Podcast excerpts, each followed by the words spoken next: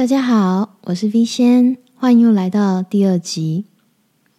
这一集主要想讲的是永续就永续，为什么企业一定要负责？其实，在之前的时候也有提到，企业主要要负责的原因是什么？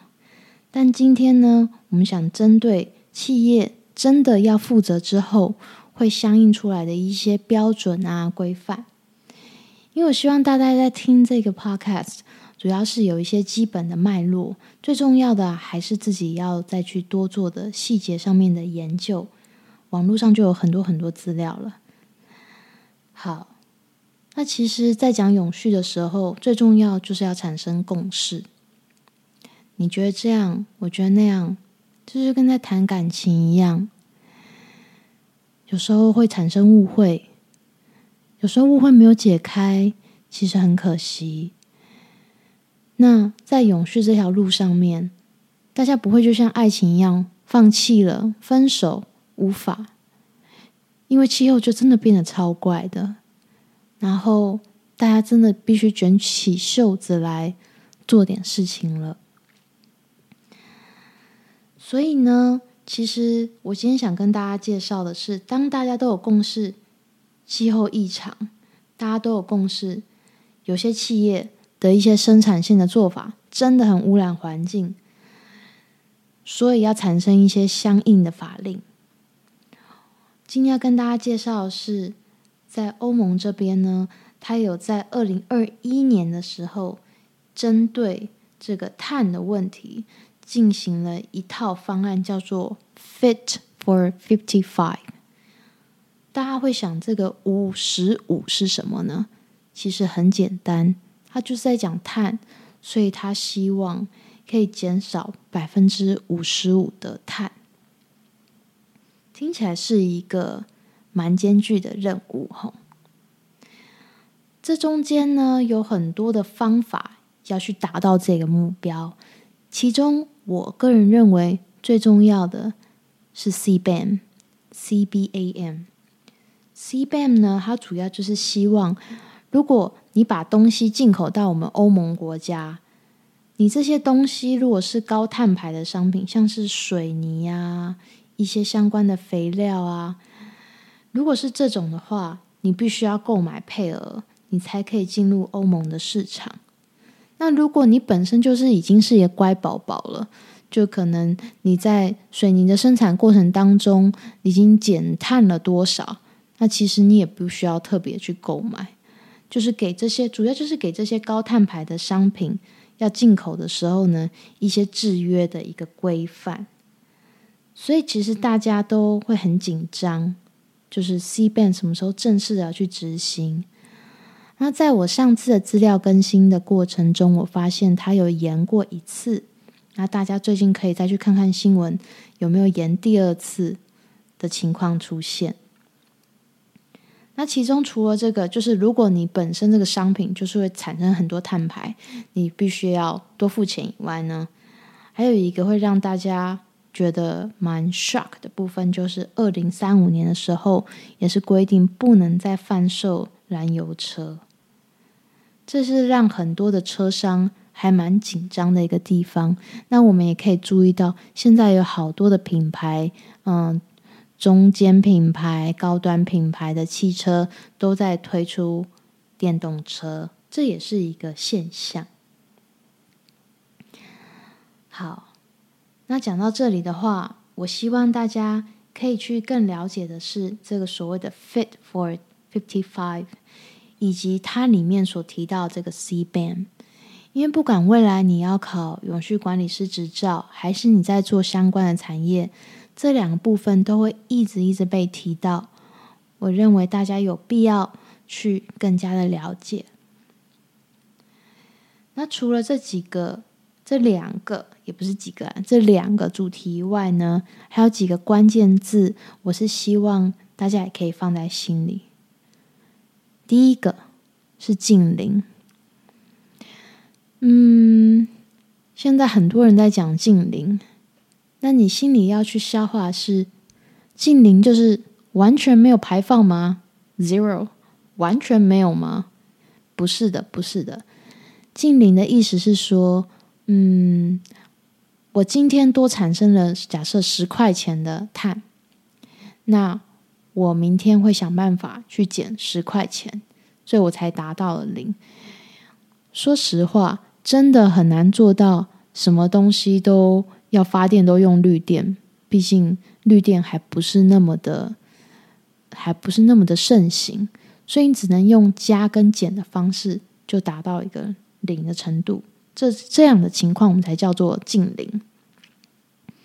或者是有时候大家会提到第二个关键字，就是 carbon negative 负碳。也就是说，我今天在制造的过程当中，我比原本我会排放出来的碳还要少。我已经不是加一减一的问题喽，我本来就是减一的状态。那这样减一的状态有什么好处？大家可以回想到刚刚所提到的，如果我今天是高碳排的商品，我要送到欧盟国家，那我只要多超过了我可以拥有的碳排放的配额，我要多付钱呢。这样对公司的成本很大。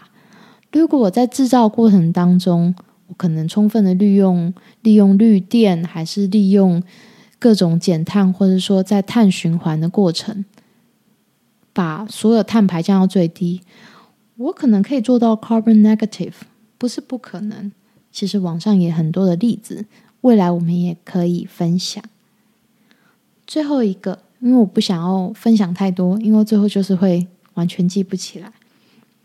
最后一个叫做碳中和，碳中和其实也就是字面上面的这个意思。就像苹果好了，大家都很多人都在用苹果的手机。